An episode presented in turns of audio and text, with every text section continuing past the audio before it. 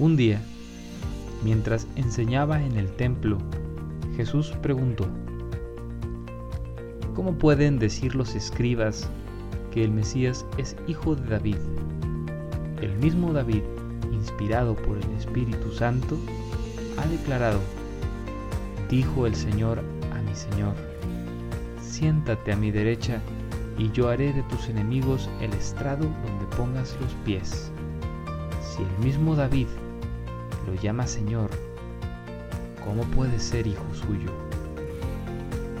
La multitud que lo rodeaba, que era mucha, lo escuchaba con agrado.